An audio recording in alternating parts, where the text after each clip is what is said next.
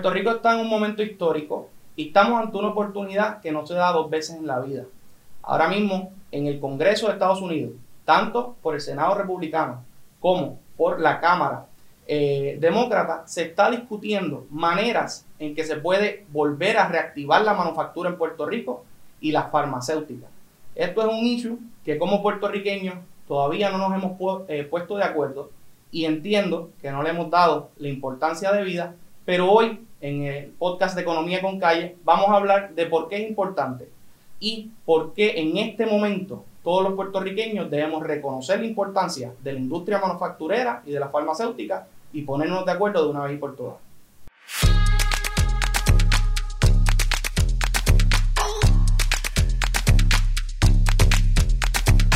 Bueno, y ahora vamos a relajarnos un poquito, vamos a tener una conversación sobre el tema, es un tema serio, es un tema que puede ser un poquito denso, pero mis invitados hoy nos hemos puesto de acuerdo eh, en llevarlo con calma, ¿verdad? Y, y, hablarlo eh, como buenos puertorriqueños. Tengo el placer de estar aquí con dos ex secretarios de Hacienda de ambas administraciones, la Administración Popular y la Administración PNP, y que son personas ante todo y por eso están aquí, son personas que no importando eh, quienes los hayan nombrado, qué administración han trabajado, son puertorriqueños ante todo y han reconocido eh, la importancia de este tema y vienen hoy a compartir con nosotros eh, toda su experiencia sobre los asuntos contributivos y sobre las oportunidades que tenemos al frente. Así que muchas gracias, señor Juan Zaragoza, por estar de nuevo con nosotros aquí. Gracias por la invitación, Nick. Un placer estar contigo y con Teresita. Y gracias, Teresita, la primera vez que nos, que nos acompaña. Muchas gracias, Nicky. Encantada de estar compartiendo el tema con, con Juan. Pues, Teresita Fuente, eh, yo estoy hecho un freak de, de, todas las columnas que has estado escribiendo en el, en el Weekly Journal sobre, sobre esta asunto farmacéutica. Creo que estamos de acuerdo en, un par de cositas eh, y estamos viendo, ¿verdad?, en este momento cómo se ha vuelto una discusión política. Y yo creo que por eso es que quería traerlos a ustedes, ¿verdad? Porque aunque gente piense, mira, son diferentes bandos, realmente es que no hay un bando. Y, quisiera, ¿verdad?, que, que, ustedes, ¿verdad?, expliquen este asunto desde sus diferentes perspectivas, este, con las diferentes ideologías que tengan, pero no entrando tanto en la política, porque aquí lo importante no es la política, sino es el, bienestar del país. Así que me gustaría, Teresita, que, que tomes primero este, la voz cantante y nos expliques, primero que nada, qué estamos viendo en el Congreso, qué es lo que está pasando, eh, para que la gente entienda, ¿verdad? Y se ubique en tiempo y espacio. Gracias, Nick. Eh, encantada de estar aquí hoy. Y este tema ciertamente es uno que a mí me apasiona por muchas razones. Eh, por muchos años trabajé con clientes que estaban relacionados con la industria de manufactura. Y ciertamente, como tú muy bien explicas, estamos en una coyuntura histórica. Es una ventana que no se nos puede cerrar. Puerto Rico se nos está hundiendo. Económicamente todos sabemos las vicisitudes que estamos pasando y tenemos que salir para poder echar adelante. Eh, hay una ventana de oportunidad eh, que, como yo digo en mi último artículo escrito, usando las palabras de Bob Dylan en su canción, Times are changing. Y los tiempos están cambiando. Y cuando ya uno escucha a senadores republicanos profesionales en el Congreso, asesores del presidente, que están hablando de utilizar la oportunidad de tener a Puerto Rico, que ya tiene experiencia con la manufactura, tiene infraestructura y las facilidades para hacerlo, utilizar a esta isla para poder producir productos que son críticos en este momento. Así que el proceso de, de pasar por una pandemia ha abierto esa oportunidad ha cambiado lo que antes se veía como un beneficio corporativo que podía ser abusivo, ahora es una necesidad que tiene el gobierno de Estados Unidos de manufacturar dentro de su eh, territorio. Y esa oportunidad, Puerto Rico está posicionado en un momento eh, histórico y económico eh, impresionante para poder agarrar esa oportunidad y abrazarla y ya tenemos parte de la industria aquí, es cuestión de mantenerla y de crecerla. Hay una serie de beneficios contributivos eh, que se están mirando a nivel del Congreso, ya han salido dos proyectos eh, y un tercero que sometió también la comisionada residente de Puerto Rico, Eh, particularmente dos de ellos son contraparte en la Cámara y en el Senado, lo que nos posiciona en un lugar muy favorable eh, porque le elimina unas penalidades que hoy Puerto Rico tiene para la industria de manufactura en Puerto Rico. Así que esos proyectos que tienen contraparte en Cámara y Senado son importantísimos. Y mi opinión muy particular es que estamos en una coyuntura que como pueblo tenemos que unirnos y el gobierno y los líderes de las asociaciones tienen que unirse para apoyar estos proyectos, para que se den. No es momento de estar limitando, no es momento de estar peleando, sino más bien viendo a ver qué tenemos que hacer para que esos proyectos se den, que se aprueben y que esa industria tenga confianza nuevamente de traer nuevas operaciones a Puerto Rico o inclusive crecer las operaciones que ya están en Puerto Rico. Y Juan, ¿tú, ¿tú, lo ves de la misma manera? ¿Tú entiendes que esto es algo que no se puede eh, dejar pasar? No, no, no. Oye, eh, comentábamos ahorita fuera del aire que de hecho esto de la pandemia ha cambiado el juego del juego. Porque fíjate que cuando, cuando el cuatrenio empieza, empezamos con Trump, y el Make America Great Again y el Guilty que se discutió en un capítulo anterior de, este podcast. Este, y tú sabes que para Trump no, nosotros no necesariamente somos América, ¿verdad? Y surgieron unos hechos ahí que no, no, no nos eximieron, no nos dieron un trato especial dentro de esa legislación. Este, después viene María, que también afectó a la manufactura porque trajo, según me comentan gente que, que, que corre esas plantas aquí en Puerto Rico, trajo encima de la mesa un riesgo que siempre había estado ahí, pero que no era un riesgo que se discutía comúnmente, que es el riesgo climático. ¿verdad? Y recuerda que cuando María se discutió que, era peligroso depender de Puerto Rico, había un hecho particular por la, lo que usan los diabéticos. Con insulina. Con la insulina. Que parece que gran porción de la insulina del mundo se hace aquí. Y que, tú sabes, era un peligro depender de Puerto Rico para la insulina. Este, entonces, la puerta que da, ¿sabes? arrancamos con lo de Trump, viene María, entonces ahora viene el COVID. Entonces, mira todo eso pues, patas arriba y te comentaba por el aire que en una portada de, de The Economist planteaban si eso iba a traer el fin de la globalización, de esa ola que trajo económica desde de la pasada dos, dos, décadas. Que, por ejemplo, leía yo los otros días que un avión Boeing, las piezas se hacen como en 100 países diferentes. Entonces, esto del COVID que provocó el cierre aéreo, la, el cierre de producción de bienes y servicios en un montón de países, lo que ha provocado es que muchos países han dicho, espérate, pero espérate. Pues yo tengo un riesgo, esto es un hecho de seguridad nacional. Déjame esta, este, esta dependencia de materia prima, sin entrar en de alimentos, de otras cosas, de otros países, esto, esto puede ser peligroso. O sea, que va a haber unos cambios grandes a nivel global de ahora en adelante. Y esta no es la primera pandemia. Yo me imagino que esto de aquí para adelante va a ser, tú sabes, común. Entonces eso de momento cambia, cambia el escenario y ahora entonces Estados Unidos en esa misma línea, que, que, que es consono con lo que quería Trump. Me están diciendo lo que dice Teresita, espérate. Yo creo que aquí es hora de traer mucha de esa producción al territorio americano y no depender de, de, Irlanda y de China y de otros países. Esto es un hecho de seguridad nacional, que, el, que, que la 936 nunca fue un hecho de seguridad nacional. Era un hecho más económico, ¿verdad? De Puerto Rico, las farmacéuticas también se beneficiaron, pero, pero por primera vez, bueno, al punto, como dice ella, que hasta republicanos están diciendo, mira, este, yo creo que hay que mirar a Puerto Rico, Puerto Rico está ready. ¿Y por qué? ¿Por qué Puerto Rico? Bueno, nosotros fuimos los líderes y todavía somos un jugador bien importante en ese sector. Tenemos, como, decir, como dijo este señor Navarro, tenemos unos centros industriales. Como 100 industrial parks. Como 100 industrial parks.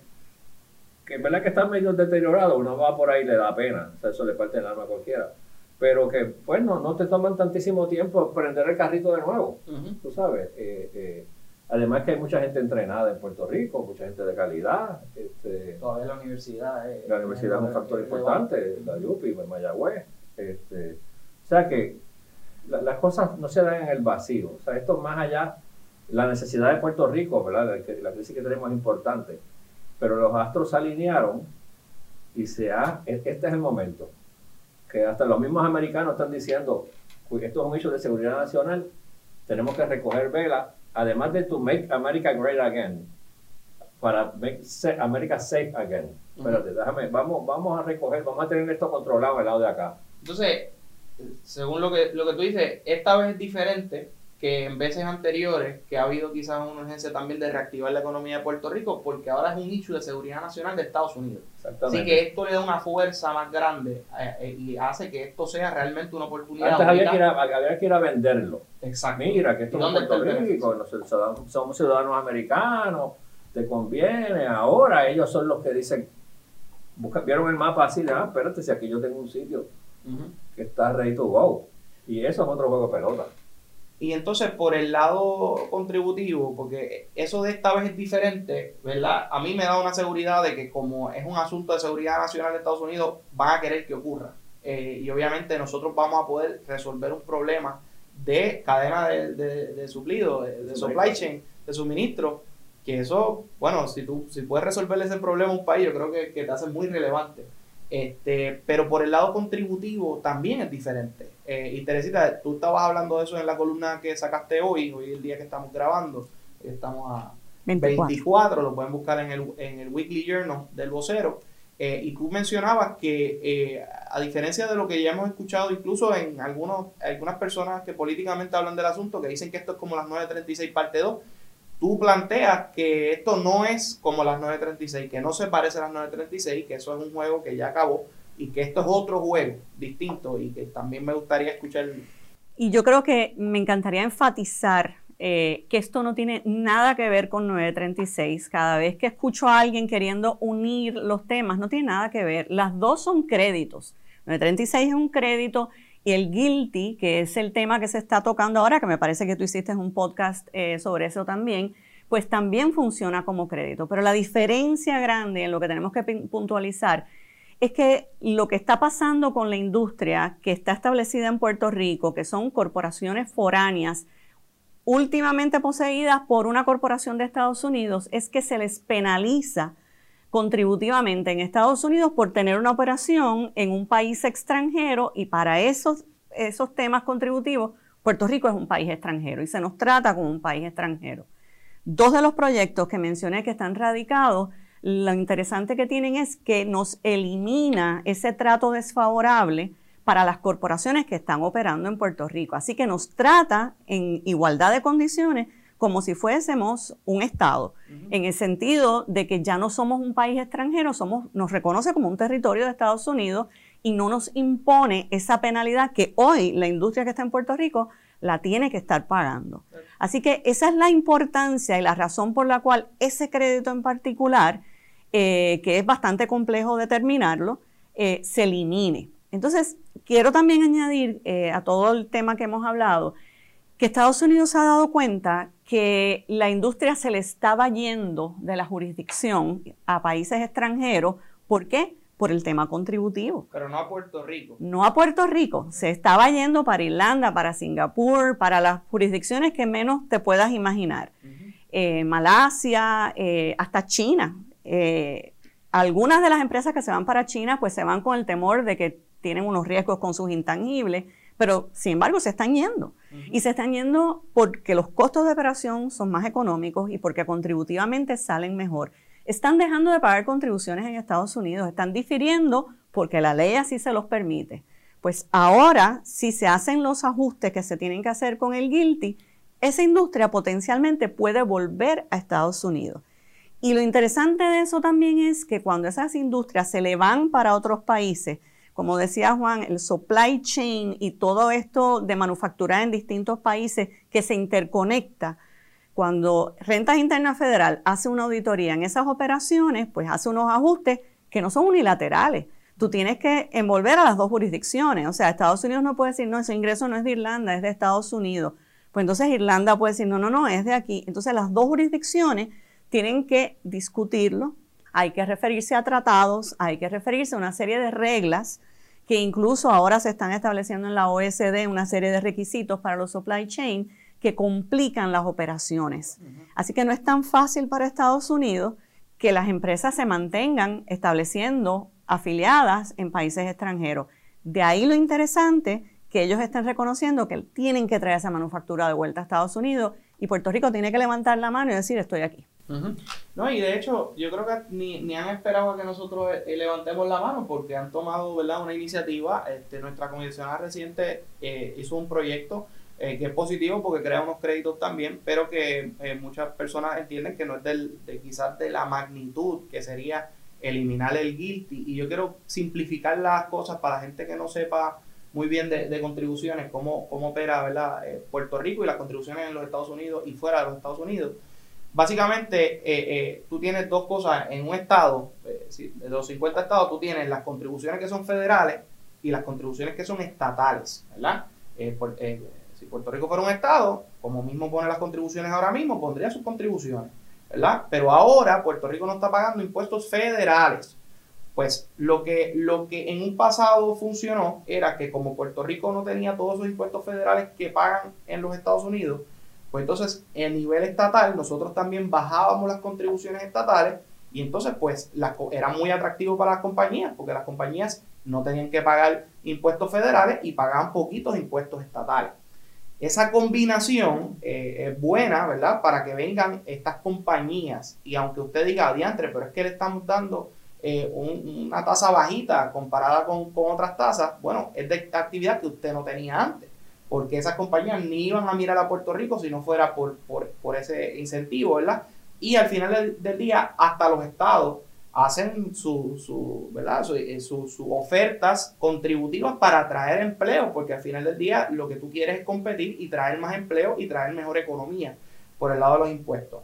Y teniendo ese modelo en mente y esa interacción entre los impuestos federales y los impuestos estatales, me gustaría tocar otro tema porque ya sabemos que por el lado federal se está dando la batalla de la eliminación del guilty que le pone a Puerto Rico injustamente una imposición, eh, o sea, unos impuestos nuevos federales. Lo que están buscando tanto demócratas como republicanos es eliminar ese impuesto que se le pone a Puerto Rico, pero hay, una misa suelta a nivel estatal eh, y que la hemos hablado, Juan, que es la ley 154, que es un impuesto que se le puso eh, en la época de Luis Fortuño se le puso ese impuesto a, eh, a una venta, y quiero que después explique un poquito cómo, cómo funciona, pero un 4% sobre un bruto que representa como 1.8 billones de dólares para la industria y que para nosotros representa como el 20% de nuestro presupuesto, o sea, con un impuesto eh, agresivo.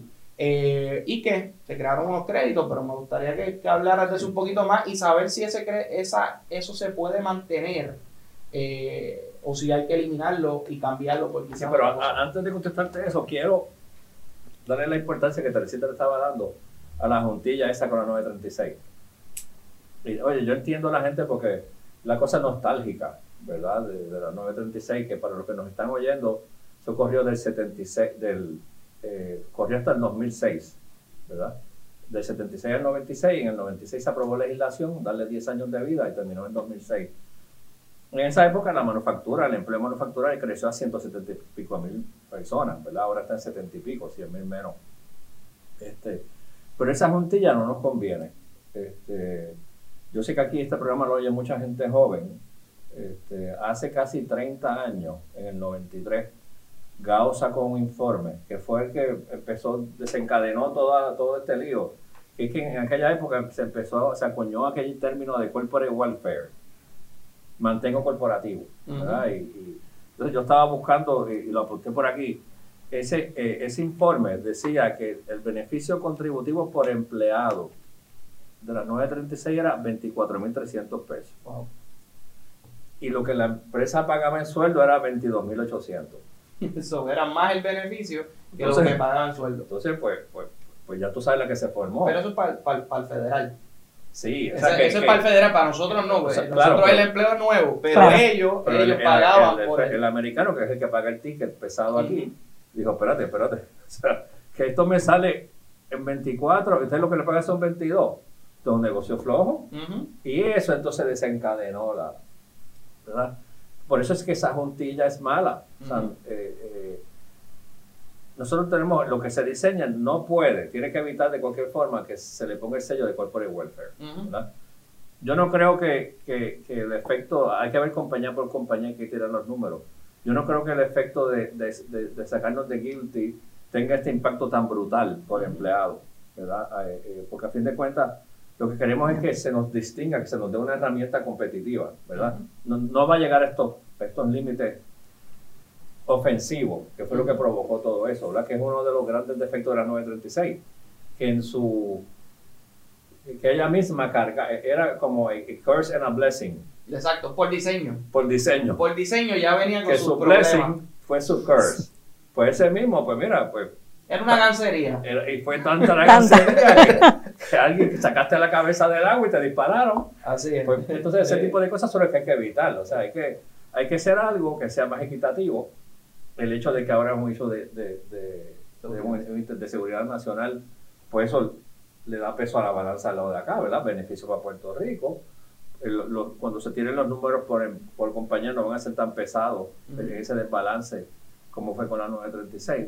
Por eso es que tenemos que alejarnos de eso, ¿verdad? Y la gente también tiene que entender que ese, esos tiempos no vuelven. hablábamos fuera, fuera del aire, tú sabes. Mira, se perdieron 100.000 empleos. Con que esta gestión traiga 25, 30, 40 mil empleos, estamos queridos. Aquí no hay una varita mágica. Aquí va a tener para echar para adelante el país tiene que ser un poquito de manufactura, un poquito de turismo, servicios, exportación, pero que la gente se saque de la mente esto del maná del cielo, que lo que necesitamos es una, 936 que venga, se creen 150 mil empleos y empieza a salir los chavos por la pluma del baño.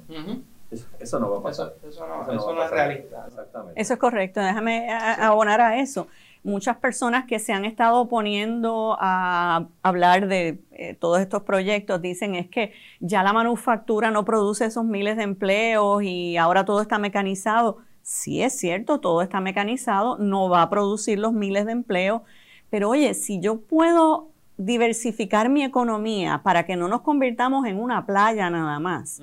Porque turismo es bueno, pero no podemos depender de eso nada más. Servicios también es bueno, pero no podemos depender de eso nada más. Tenemos que tenerla diversificada. Y si yo puedo mantener a estas generaciones que se están graduando, que son brillantes de Mayagüez, y en vez de que se me vayan para Texas, para NASA, los puedo retener aquí, estoy segura que muchos padres de familia van a estar bien contentos de tener a sus hijos aquí, de que no se le tienen que ir a buscar trabajo. O sea, mis dos hijos están fuera de Puerto Rico, pero es que los dos están en temas que aquí no podrían conseguir trabajo, y eso a mí me da muchísima pena. Es un enfoque yo creo que más de empleo de que nosotros entendamos que es un asunto, un esfuerzo de traer empleo. Aquí no se trata de darle una ventaja política a, un partido o a una ideología, se trata de crear o no crear empleo. Exactamente. Eh, pero aún así yo reconozco que uno de los problemas principales que tenemos en oposición en Puerto Rico, porque yo creo que todos los puertorriqueños queremos más empleo. Eh, yo no creo que, que, ese sea el motivo de la gente que se opone. El motivo de la gente que se opone es un motivo más que nada ideológico. Eh, entonces, antes de entrar a la 154, pues me gustaría tocar entonces el tema con, contigo, Teresita, porque tú planteas que el, el hecho político de que yo sea estadista no necesariamente para esto que se está viendo, eh, ¿verdad? Y que tenemos ante nosotros por parte del Congreso y que se está considerando, no es un impedimento a yo querer, eh, por ejemplo, que se elimine el guilty. y quería que, que, explicara con qué se come eso, porque mucha gente lo ve como una esto que se está haciendo es para aventajar el ELA eh, y, que la estadía nunca va a llegar por eso. Okay. Y también he escuchado, eh, Nick, personas que dicen, yo tenemos que pagar contribuciones federales porque es que si no, no vamos a ser Estado. Eso vendrá en el momento en que tú seas Estado, vas a pagar contribuciones federales, eso no nos los despinta nadie. El problema es que hay que empezar a caminar, aprender a caminar antes de correr. Y ahora mismo tenemos una situación en Puerto Rico que económicamente tenemos que resolver y nos lo han dicho ya en el Congreso, o sea, lo han dicho de distintos eh, partidos. Tienen que atender su situación económica primero, no nos van a mirar hasta que no atendamos eso y, enderecemos nuestras finanzas para entonces poder sentarnos en la mesa y negociar un cambio de estatus. Y en ese momento lo discutiremos. Por ende, yo soy estadista, lo he dicho públicamente y a mí no me ofende eh, los proyectos que se están dando, porque me parece que son buena política contributiva y económica. ¿Para qué? Para que esa industria se mantenga en Puerto Rico, porque si seguimos empujando industria fuera de Puerto Rico y la gente yéndose a buscar empleo afuera, definitivamente no nos queda otra cosa que la playa. no, nos queda más nada. Así que tenemos que fomentar la diversificación de nuestra economía y por eso es que creo que es imprescindible. Contributivamente hay una diferencia entre los dos estatus. Eh, ya lo hablamos y eso queda estipulado. O sea, que cuando tú seas Estado, tú tienes que pagar ciertas contribuciones.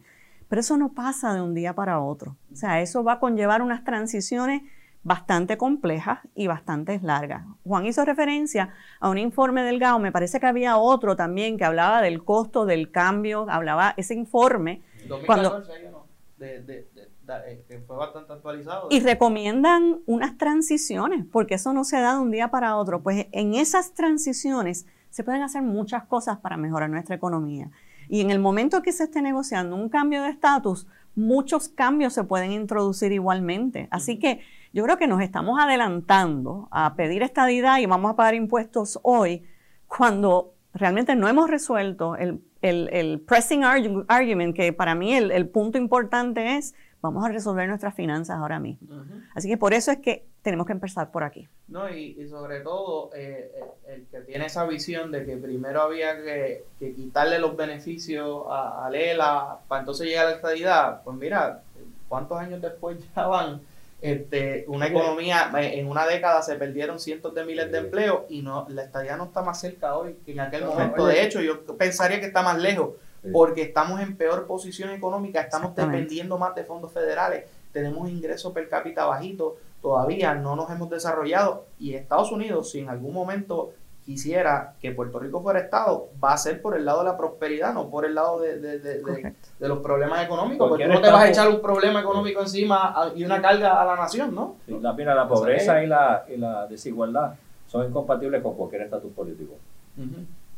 Con la independencia, con la supervivencia de Lela, con la estadidad. Entonces, no, no, no, Sí, sí, no, no puedes divorciar una cosa de la otra. Comentamos fuera del aire, inclusive, que aún para la independencia es importante atender nuestras finanzas, porque es que si no, si no las resolvemos, ¿cómo vamos a, cómo vamos a, pararnos en nuestros propios pies y, pretender ser independientes? Y en la independencia, si tú estudias todos los países que se han independizado, ninguno se independiza exitosamente desde una, desde una indefensión económica. Todo es cuando están fuertes. ¿Por qué Cataluña se quiere independizar? Pues porque está fuerte económicamente comparado con, España, no depende de ellos. ¿Por qué Estados Unidos se independizó de Gran Bretaña? Bueno, porque ya económicamente era lo más lo que estaba sacando Gran Bretaña de lo que ellos aportaban. Así que la soberanía del pueblo, y en esto poder verlo por los dos lados, está el sector independentista que busca soberanía, está el sector eh, eh, estado librista que busca más soberanía o más autonomía, está el sector estadista que busca la soberanía de un Estado. Pero todas esas soberanías se ganan con la soberanía económica primero y luego la soberanía política. Y yo creo que en eso tenemos que encajar nuestras ideologías porque, oye, es natural que las tengamos, pero hasta cierto punto, pues, una, la economía viene siendo más importante, ¿verdad? Eh, y segundo, no está, eh, tenemos que repensar cómo vemos la economía y, tenemos que desdivorciar los dos issues eh, y, y, pienso que es lo que tú dices para cualquier tipo de estatus, tú tienes que tener la casa en orden y tienes que tener prosperidad económica. Lo cual me lleva también a qué estamos haciendo en Puerto Rico, Porque estamos hablando aquí de que allá el Congreso se puso de acuerdo, eh, los, demócratas y los republicanos están, tienen esta cosa planchada, que es el asunto de la eliminación del guilty. Pero en Puerto Rico tenemos unas misas sueltas que están en nuestra cancha, la bola, y una de ellas es la ley 154. Sí, que yo ahorita me hiciste la pregunta y te, cambié el tema. Pero qué bueno, porque la mejor, pero, pero esa misa suelta, yo creo que hay que atenderla, y es el asunto de que ya a nivel federal se está resolviendo algo, pero a nivel estatal contributivamente tenemos esa. Sí, hay que atenderla por dos razones, yo te diría, digo, un poco de trasfondo, ¿verdad? Sin entrar en la cosa técnica. la, es, la 154 es, esta manufactureras extranjeras, o sea, americanas que están aquí, las farmacéuticas principalmente, eh, pagan contribuciones como paga cualquier negocio, ¿verdad? Hacen su planilla de contribución sobre ingresos, pagan también, se les hacen unas retenciones de impuestos con ciertos pagos que hacen afuera, pero también en la administración de Fortunio se diseñó muy hábilmente un mecanismo para que pagaran más contribuciones al gobierno de Puerto Rico, pero a la vez le buscaron la vuelta al hecho de que había unos decretos de exención contributiva, ¿verdad? Que es un contrato entre el gobierno y la empresa. Y muy hábilmente le buscaron la vuelta de sacarle más leche a la vaca sin que el dueño de la vaca se quejara. ¿Tú sabes? Y, sin pues, dejarle saber al dueño de la vaca. Sin, exacto, sin dejarle saber. Entonces, Pues eso, como tú, no me acuerdo si lo decías antes o después de que, que arrancamos, que genera 1.8 billones, es una cantidad significativa, ¿verdad? Entonces eso hay que atenderlo por dos cosas. Primero, porque es de esas nubes negras que está por ahí. O sea, tú no, imagínate, tú estás en Hacienda, estás en el gobierno, tienes que hacer unas proyecciones económicas, tienes que hacer un presupuesto.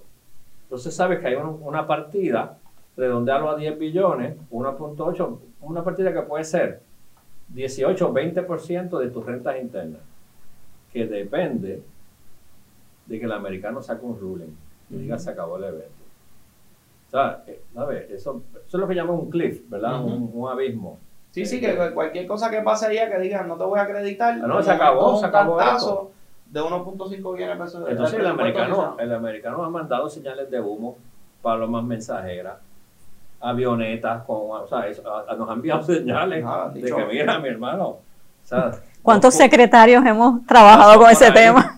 Push it, este, tienes, tú sabes, sí. sí, sí, mira, este, ya se está acabando y pues cambia el, presidente, ganamos un poco más de tiempo y se van los del tesoro y vuelven otros.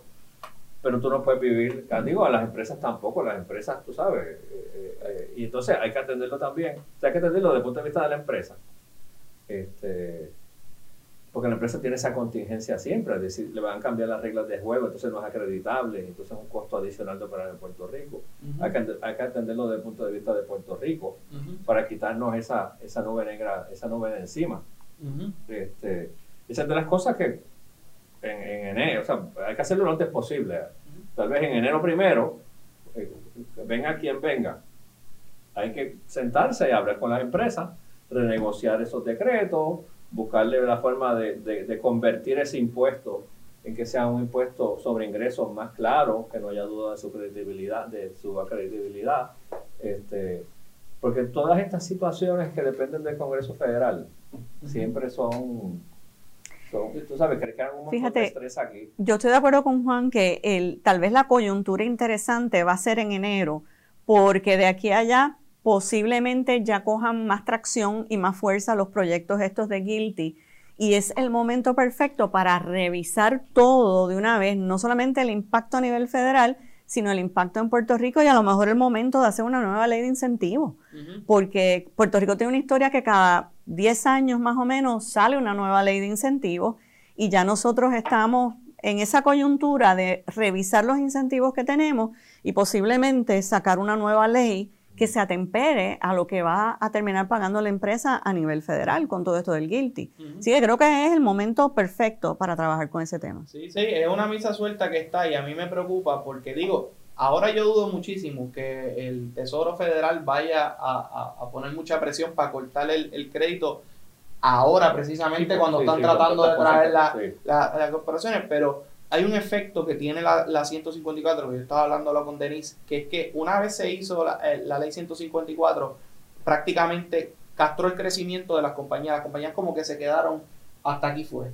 O sea, de ahí para adelante yo no quiero crecer porque, primero por la desconfianza, porque eso fue algo, como dice Juan, eso fue sin preguntar. Eso le metieron un impuesto, el impuesto no se podía, ya ellos tenían unos contratos, fueron por el lado de los contratos a ponerle eh, eh, ese impuesto y obviamente a medida que tú sigas creciendo tus operaciones en Puerto Rico, pues más va a ser el impuesto, porque el impuesto es al, al, bruto de todas las operaciones, o sea que las compañías no quieren quedar a merced de, ese impuesto que quién sabe si se los acreditan o no, o sea que es un asunto que para el crecimiento de la industria es bien importante, sino que, que por más que tengamos el guilty, yo creo que todavía va sigue siendo un talón de Aquiles para Puerto Rico eh, por el lado de la inversión. Y, y Nick, quiero añadir a eso el hecho de que en la medida en que la industria no crece, una planta X eh, que esté en Puerto Rico, en la medida en que no trae productos nuevos constantemente, porque los productos pierden patente y entonces se van genéricos, los dejan de producir y viene uno nuevo.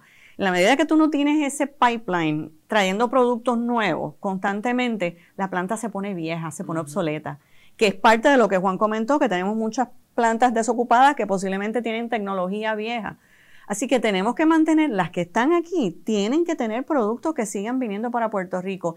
Y a los gerentes generales de estas plantas les cuesta mucho trabajo convencer a sus headquarters que les permitan traer esos productos nuevos porque eso es un costo de operar aquí, ese arbitrio. Así que no nos conviene Por un lado, por ese lado. Por otro lado, la Junta de Supervisión Fiscal ya en sus planes viene bajando eh, sus estimados de lo que se va a recaudar en ese arbitrio porque tienen en sus planes, en, su, en sus estimados, tomando en consideración de que van a haber plantas que eventualmente se van a ir porque se ponen viejas, no vienen más productos, pues sabes qué, nos vemos. O sea, que no es solamente que ahora mismo tenemos que reactivar la economía sino que eh, y, reactivar la manufactura y todo, sino que tenemos que salvar una industria que se está muriendo eh, y se estaba muriendo antes de que todo esto pasara. Si, algo la gente se dio cuenta, yo, y no voy a meter a nadie más en este, en este bote, yo que tengo cierta edad. Yo me acuerdo cuando la gente decía en los 90, no, porque esa fábrica no se va, porque a esa gente metieron aquí 500 millones de pesos, porque, mire mi hermano, esa, eh, eh, el, el, rendimiento en esas operaciones es tan alto que después de X años ya se recobró la inversión y esa gente tira eso a pérdida, pero con una facilidad. Por eso es importante lo que Teresita dice. O sea, el hecho de que esas empresas queden unas cuantas aquí, no te recuestes de eso. Tú tienes que mantener, refrescar continuamente esa producción para que esa, esa empresa sea, esa fábrica sea vigente. de, ese pipeline de productos, porque, oye, con una, tú te asombrarías hacen una reservita en los libros de pérdidas de no sé qué y se fue, el switch que nos fuimos. Sí, no, y sobre todo por la magnitud del, del impuesto. Entre 12 compañías nos pagan 1.800, eh, nada más en ley 154, eh, 1.800 millones de pesos. otras cosas. Y hay algunas que no tienen ni siquiera la posibilidad de acreditar al arbitrio. Porque en sus países, por ejemplo en Inglaterra, eh, hay países que no les permiten, y sus headquarters no están aquí que no les permiten. Hay otras jurisdicciones, eh, me parece que Singapur también, o sea, hay, hay, jurisdicciones donde pueden recibir los headquarters donde no hay crédito posible. Y, quiero resaltar también y ponerlo en perspectiva para darle un sentido de proporción. Miren lo maltratada que hemos estado diciendo que está la, la, la, manufactura y la, y la farmacéutica, la industria ahora mismo, que como ustedes han dicho, van eh, poquito a poco teniendo menos productos para traer a Puerto Rico, poniéndose más viejas las plantas, le metimos el impuesto de 154, el americano le metió el guilty, que ahora queremos que se quite, pero eh, el americano le, puso el guilty. O sea, todos los cantazos que lleva cogiendo esta industria y con todo y con eso representa más del 25%, si, estoy frente al secretario de Hacienda, me pueden corregir, del presupuesto del país. Este, con todo y con eso tienen 78 mil empleos. Este, si tú lo pones en perspectiva en el asunto del presupuesto, eh, lo que ellos pagan se equivale a lo que todos nosotros pagamos en contribuciones, todos en nuestras planillas y un poquito más. Si lo pones en términos de todos los negocios de Puerto Rico, pagan eh, más de lo que pagan todos los negocios de Puerto Rico. Correcto. Y ponte a pensar si pudiéramos, no solo con manufactura, eh, con farmacéutica, pero con más manufactura, con más producción, atraer más capital a Puerto Rico, atraer más dinero al, al, al erario público, ¿verdad? Imagínate si ahora mismo con 12 compañías llegamos a casi 2 billones de pesos, si tuviéramos 20 compañías, aunque yo sé que no son tantas, eh, llegan hasta 20, las más grandes, pues entonces en teoría pudieran bajar las contribuciones a, a, a, los, individuos. O sea, no necesariamente quiere hacer eso, a lo mejor quiere salir del problema financiero que tiene, ¿verdad? Eh, ¿Qué tal si las mismas que están crecen, duplican su producción? O sea, es añadir al Puerto Rico, es añadir al, al erario público, y eso nos puede ayudar a bajar las contribuciones que tan altas están en Puerto Rico para todos nosotros, este, atraer empleo. Este, y yo creo que, esa perspectiva de aún lo maltratada que está, todo lo que representa para Puerto Rico, que es tres veces lo que representa el turismo y no le damos esa importancia. Y yo creo que entender eso para entonces capitalizar sobre eso y actuar sobre eso, yo creo que puede hacer una gran diferencia para, para Puerto Rico. Sí, oye, me, voy a meter en una en arena movediza, pero es que no, no me puedo quedar callado. Es que en, el ámbito político hay ciertas personas, ¿verdad?, que, ven con, con extrema simpleza esto del 4%. Y entienden que esto es cuestión de cuando haya un cambio de administración X, subir eso a 8, a 10%, como si eso fuera así ahora mismo lo he escuchado en, lo, en, la, en los discursos políticos en sus plataformas de gobierno. Exactamente. Y oye, no es que no es que esa vaca no dé más leche. Lo que pasa es que eso no es así de fácil. Tú sabes, cada empresa de esas es, una historia diferente. para empezar, como dice Teresita, no todas son de Estados Unidos. Y aún las que son de Estados Unidos, cada una tiene sus particularidades, tú sabes. Tú no puedes generalizar. O sea, esto no es así de, de, tú llegar el primero de enero a Fortaleza y pasar una legislación de que tú subió a 10 porque, porque oye, ya se demostró lo frágil que es, que con la eliminación de la 936 bajó de 175 mil empleados a 75 mil.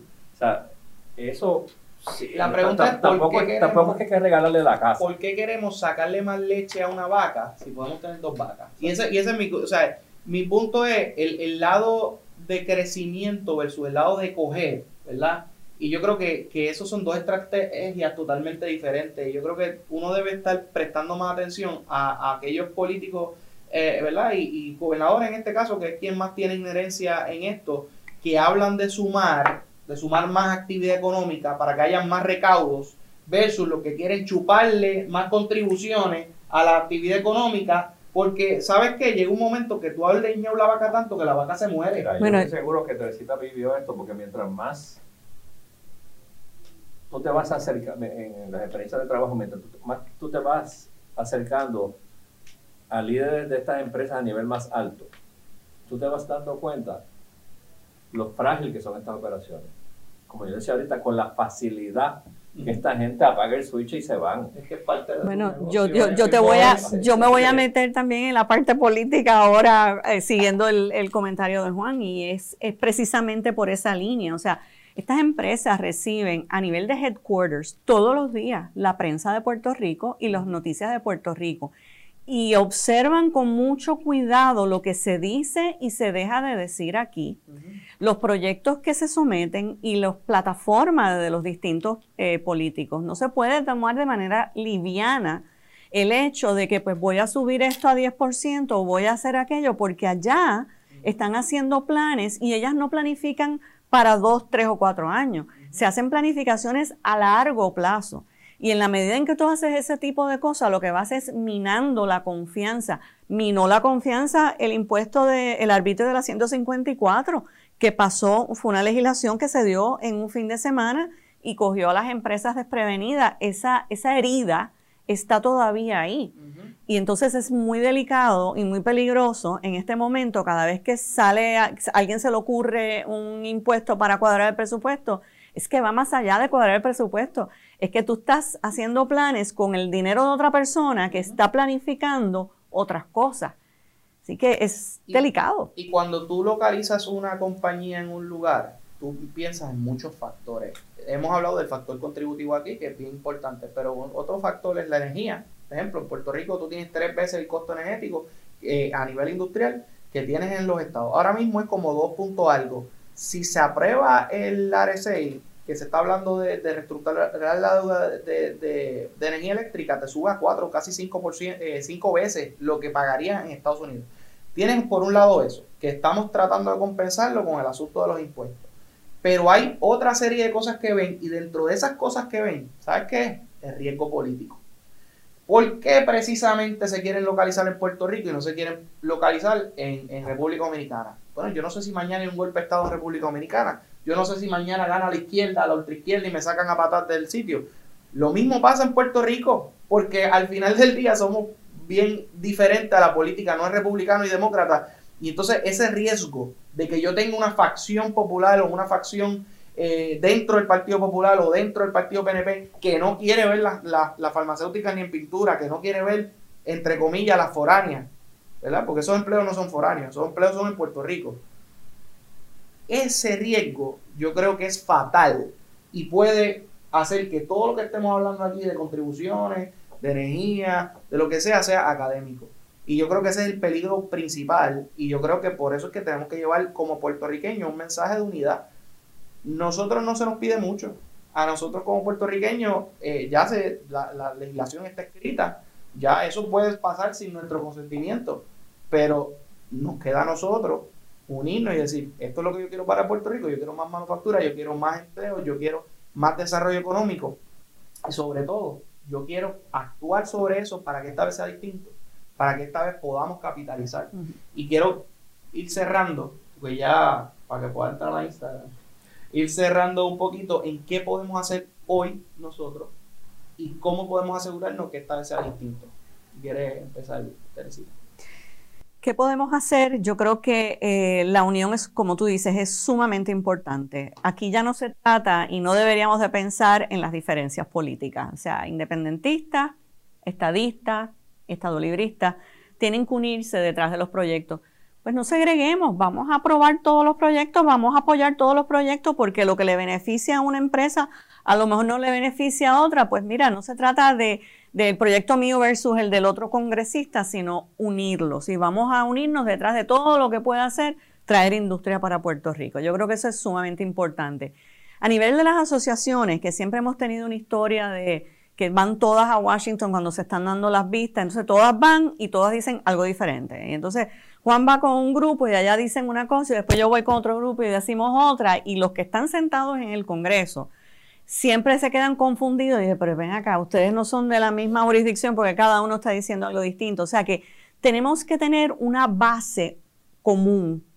Los detalles se pueden resolver, pero tiene que haber una base común para fomentar la industria en Puerto Rico. Yo creo que eso es bien importante. Nuestros líderes políticos son los llamados a unificar esas bases. Me parece que la Junta de Supervisión Fiscal tiene un rol bien importante y que tienen que ser más proactivos porque tienen las relaciones y los contactos en el Congreso y tienen el poder sobre el político en Puerto Rico. Así que ellos también están llamados a este baile y, todos tienen que trabajar en conjunto.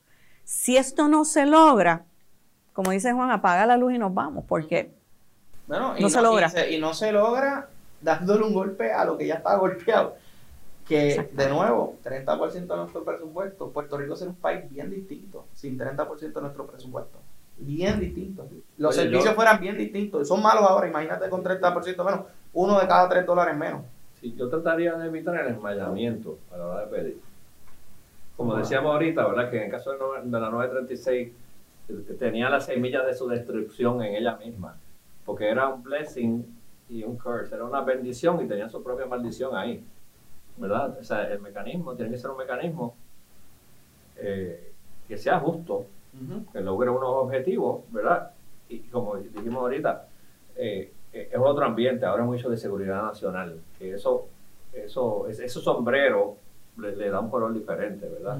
este, porque tenemos que oírle a que se, a que se parezca a la 936, tenemos que oírle a lo del corporate welfare, tenemos, para que sea sostenible para que sea algo que, pues mira, eh, es bueno para la nación americana, es bueno para, para, su territorio, eh, todo el mundo sale bien, no hay un abuso, Gao haga un análisis en el 2030 que diga que los, los, beneficios para Puerto Rico son proporcionales a los costos para Estados Unidos, ese tipo de cosas. E, eso hay que evitarlo. Número dos, yo, yo creo que nosotros no fuimos suficientemente agresivos en el pasado, requiriéndole a estas empresas que se eslabonaran con suplidores locales. Yo, yo creo que hay que presionarlos más eh, para obligar, obligarlos, condicionarles algunos beneficios a contratar bienes y servicios locales. Este, porque eso es lo que te da la expertise. Pues esos ingenieros, pues mira, ahora usted va a estar a cargo de la parte de quality control del producto, o del manejo del inventario, o de algún tipo de, ¿verdad? de proceso clave, este, que eso te le da el expertise, el know-how, tú le pagas, te crea un capital local.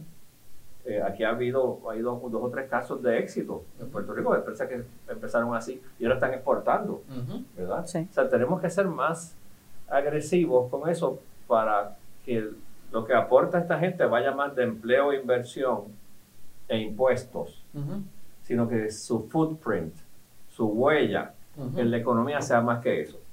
Que si en algún momento se reduce el beneficio, se van o se quedan más o menos, pues que ese footprint, esa, esa, esa huella, o sea, que dejen huella. Que nos quedemos con un capital local. con un capital local, exactamente. Yo creo que eso es bien importante y sobre todo porque esto va a requerir legislación eh, boricua, ¿verdad? Y legislación aquí, eh, como, como pasó en el pasado, y eso yo creo que es importante. La, la, vez pasada se incentivaba incluso que se compraran bonos del gobierno, que puede que ayude, ¿verdad? Uno que otro municipio y una que, otra eh, obra buena, pero también se prestó para mucho despilfarro de dinero cuando ese capital se podía poner, dejar en la banca y se podía poner en programas que fueran para crecimiento de empresas eh, locales. Yo creo que esa, esa clave que ustedes están tocando también de cómo nosotros eslabonamos y hacemos que el capital se quede en Puerto Rico y que el capital se invierta en compañías puertorriqueñas y que sean las compañías puertorriqueñas las que sustituyan entonces, ¿verdad? Hasta cierto punto la relevancia de la, de la foránea. Y yo creo que eso es bien vital, ¿verdad? Para todo, porque eventualmente, si Puerto Rico se convierte en un estado, la, la, los beneficios contributivos van a bajar Así que tú necesitas una economía fuerte que pueda aguantar eh, el golpe de un cambio de estatus y si pasa por la independencia pasará lo mismo. O sea que yo creo que al final del día la meta es la misma, desarrollar la economía y de nuevo estamos ante, ante yo creo que una, una oportunidad única y yo creo que ustedes están, estamos todos en la misma página. Así que les voy a dar gracias por su tiempo, ustedes son personas muy ocupadas este, y nada, Dios quiera que que la gente nos escuche y que la gente cambie su pensar y que, y que se atrevan a aprender un poquito más de estos temas eh, que son del desarrollo económico de Puerto Rico. Perfecto, muchas gracias. gracias a ti. Yo creo que, que vencimos la tentación de caer en las cosas técnicas. ¿Verdad? Sí, sí, para beneficio de los que nos escuchan. Importante, va, sacamos dos podcasts. El primer podcast que lo sacamos con eh, Tax Lead Partner de PwC, con Denis Flores que explica el lado técnico de lo que vamos estamos hablando hoy. Este, y esa parte, pues, para todos ustedes que quieran meterse deep en este asunto de cómo operan los, créditos y cómo va a operar eh, todo el asunto de, los incentivos y las contribuciones, los invito. En aquel también tratamos de no irnos tan técnicos, pero es inevitable. Así que nada, gracias por eh, el tiempo que nos dedican y seguimos en el podcast dándole este duro este tema y a otros temas. Muchas gracias.